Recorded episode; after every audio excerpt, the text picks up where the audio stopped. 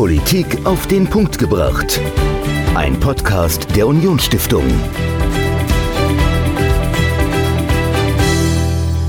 Hallo, ich bin Michael. Und ich bin Dominik. Hallo. Wir starten den Podcast Politik auf den Punkt gebracht. Dominik, wieso reden wir denn eigentlich über Politik? Politik betrifft eigentlich jeden Bereich im Leben. Also egal, ob du in die Schule gehst, in die Kita, ob du arbeitest, ob du eine Familie gründest, ob du auf den Bolzplatz gehst oder einfach nur raus spazieren oder Fahrrad fahren. Irgendwo bist du immer in Berührung mit Politik, mit Entscheidungen, die irgendwo gefällt wurden und die dein Leben beeinflussen. Also Beispiel, warum sind die Kita-Öffnungszeiten von 7 bis 20 Uhr oder von 7 bis 13 Uhr nur. Das sind politische Entscheidungen, die da dahinter stehen. Warum gibt es dann nur drei Erzieher und nicht zehn oder für jedes Kind einen einzigen? All das geht auf politische Entscheidungen zurück und von daher betrifft uns Politik, ob wir wollen oder nicht und darüber sollte man reden, finde ich. Aber das ist ja nicht der einzige Grund, warum wir über Politik reden, oder? Nein, also es ist auch wichtig, dass man sich in einer Demokratie engagiert. Also dass man fit dafür wird, sich in den Stadträten, in den Gemeinderäten oder vielleicht auch mal im Landtag, im Bundestag zu engagieren. Und wir als Unionsstiftung, wir bieten da euch das Handwerkszeug. Zum einen, um halt zu wissen, was ist auf der aktuellen politischen Agenda, also von Europa bis hin zur Kommunalpolitik aber auch wir wollen euch Skills mit auf den Weg geben, wie zum Beispiel rhetorische Fähigkeiten, die man in der Politik auf jeden Fall braucht oder auch kommunalpolitisches Wissen. Und das Ganze möchten wir euch in diesem Podcast auch ein bisschen näher bringen. Genau, und du hast jetzt auch schon ja viele Dinge angesprochen, die wir nicht nur in dem Podcast machen, sondern auch als Unionsstiftung allgemein. Und vielleicht erkläre ich an der Stelle mal kurz, wer wir sind und genau was wir machen. Also wir sind eine Stiftung, und zwar eine politische Stiftung, die aber parteiunabhängig ist. Das ist, wenn man auf unsere Gründung zurückguckt, gar nicht so selbstverständlich. Die Unionsstiftung wurde in einer Zeit gegründet, als das Saarland politisch unabhängig war. Und zwar nannte man diesen Status, den das Saarland damals innehatte, das sogenannte Saarstatut.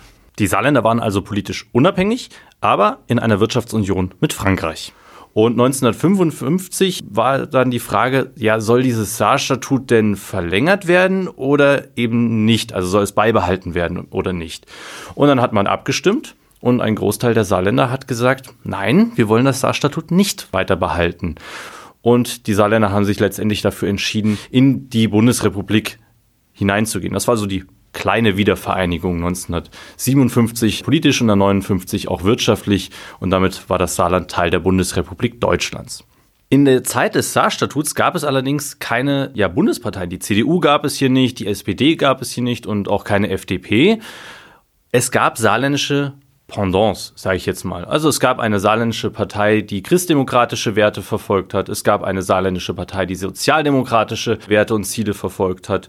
Und ab 1954 gab es dann auch die Bundesparteien hier. Und die Bundesparteien wollten das Saarstatut beenden. Die saarländischen Parteien wollten es weiter beibehalten. Als dann das Saarstatut beendet wurde, haben die saarländischen Parteien gesagt, naja, wir waren ja eigentlich dafür, das weiterzumachen. Die Wähler sind, stehen nicht mehr hinter uns und unseren Zielen. Uns braucht es dann also im Saarland in der Bundesrepublik nicht. Haben also gesagt, okay, wir hören auf, wir fusionieren mit unseren jeweiligen Schwesterparteien und das hat man dann auch gemacht. Die Christliche Volkspartei, also das Pendant zur CDU, hat sich aufgelöst. Die Mitglieder sind zur CDU rüber.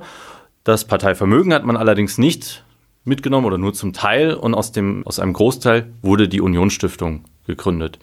Das ist ein kurzer, grober Abriss über die Gründung, wie es dazu kam, dass die Unionsstiftung gegründet wurde. Und man hat uns nicht einfach nur gegründet als nette, nette Stiftung, die es gibt, aber die keinen Zweck hat. Nein, wir haben ein Ziel. Und zwar haben wir das Ziel, Demokratie zu fördern, staatsbürgerliche Bildung zu fördern. Wir wollen internationale Verständigung fördern. Wir wollen Kultur fördern, Wissenschaft und Forschung. Das sind die großen Ziele, die wir haben. Und die verfolgen wir nicht einfach nur so, sondern die verfolgen wir mit einem bestimmten Programm. Und Michael, vielleicht kannst du es ein bisschen erzählen, ja, was wir programmatisch machen. Ja, also wir haben ganz, ganz äh, viele Dinge, die wir tun. Also wir haben ein Veranstaltungsprogramm, wo über aktuelle politische Themen diskutiert wird. Wir haben zum Beispiel den Unternehmer Walter Kohl eingeladen im September letzten Jahres und der hat eine Initiative gegründet, Deutschland in Europa, wie man Deutschland wieder zukunftsfähig machen kann, hat er zwölf Thesen aufgestellt und der ist bei uns auch im Podcast-Interview in Folge 1. Wir haben keine Politikverdrossenheit, wir haben eine Politikerverdrossenheit. Und diese Politikerverdrossenheit, und ich komme ja nun mal aus einem Politikerhaushalt, äh, kann ich auch für mich gut nachvollziehen, weil Politiker in Deutschland sind eingesperrt in den Silos ihrer Parteien. Das heißt, in dem Moment, wo sie eine politische Karriere anstreben, sind sie letztlich verhaftet in der Partei. Sie müssen über die Jahre sich hochentwickeln und eine, ab einem gewissen Punkt ist Freiheit hier sehr beschnitten. Und ähm, dadurch erreichen wir eben einen Punkt auch, dass sehr häufig in der Politik Entscheidungen nach Partei, nach Proports gemacht werden, gefällt werden und nicht nach Inhalten. Ganz genau. Wir haben daneben auch immer wieder Programme, Veranstaltungen zu gesellschaftlich relevanten Themen. Wir haben zum Beispiel Professor Markus Kleiner eingeladen von der Berlin University of Applied Sciences.